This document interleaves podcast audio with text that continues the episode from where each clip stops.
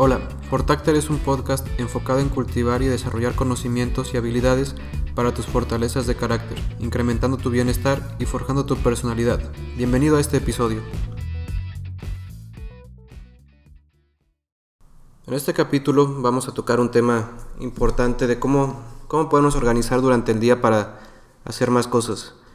Me gustaría que me ayudaran a reflexionar un poco y empezaran a, a pensar cómo es un día normal durante su vida. A qué hora se, se despiertan, después qué hacen, qué actividades son las que hacen al inicio del día, a qué hora empieza su día, a qué hora termina, tienen alguna distracción durante este tiempo.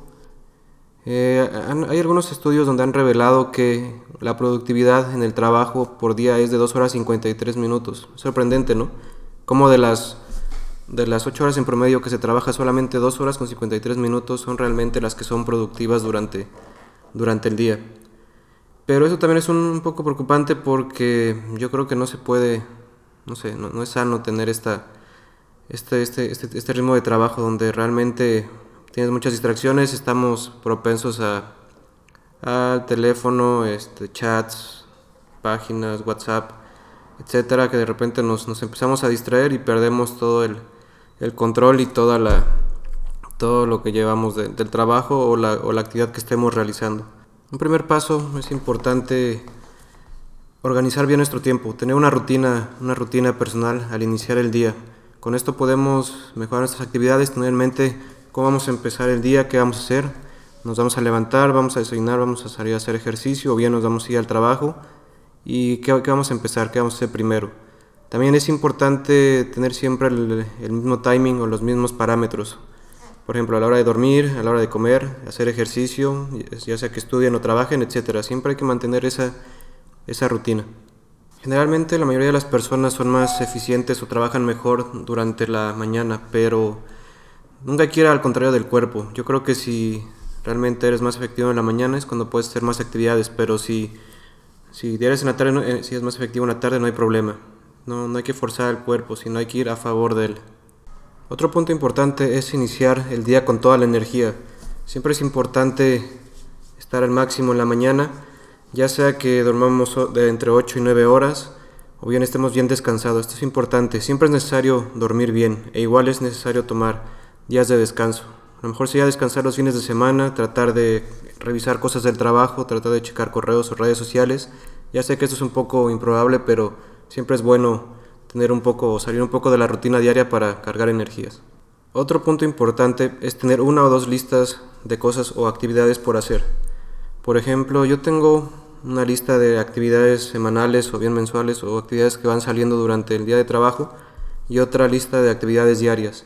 Esta lista de actividades diarias la hago o acostumbro a hacerla el mismo día de trabajo, que el día que termino de trabajar para tener los pendientes del siguiente día.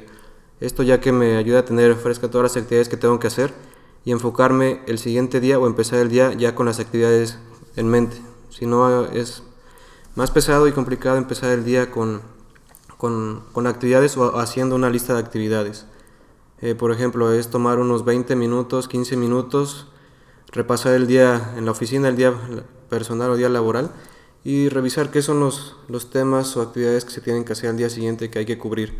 También tenemos otra, otra lista con actividades que también son importantes, más no primordiales durante el día. Ahí podemos ir guardando las actividades e irlas sacando durante el día después de haber realizado las actividades importantes.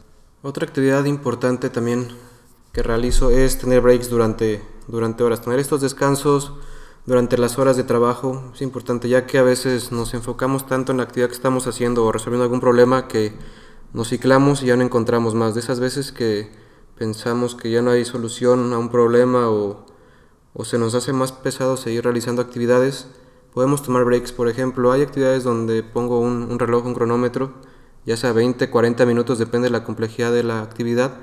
Y en ese tiempo, en el tiempo que termine, tomo unos 5 minutos, 10, ya sea que vaya a caminar, eh, platique con alguien, hable por teléfono, cheque redes sociales, pero me ayuda a despejar un poco de la actividad que esté realizando y encontrar otras soluciones en caso de que tenga algún problema alguna actividad que resolver esto ayuda a tener ideas frescas.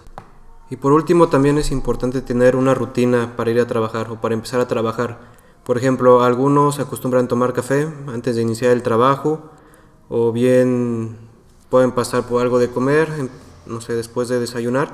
O también muchos se acostumbran a usar audífonos. Por ejemplo, cuando usas audífonos eh, te puedes ir mentalizando, te empiezas a mentalizar en qué es hora de trabajar y te empiezas a concentrar. Este tipo de rutinas o este tipo de acciones que nos, que nos ponen en fase de trabajo es importante para entrar a un mood o a una, o una fase de, de trabajo y concentración, que esto evitará que nos distraigamos y realmente nos enfoquemos en lo que queremos. Espero que con estas, con estas actividades o puntos que les, que les acabo de comentar les ayude a mejorar su día a día, mejorar sus actividades y también poder administrar su tiempo, que es algo importante, que administrando este tiempo podemos realizar otras actividades, ya sea salir con amigos, leer, tomar algún curso, descansar, etc.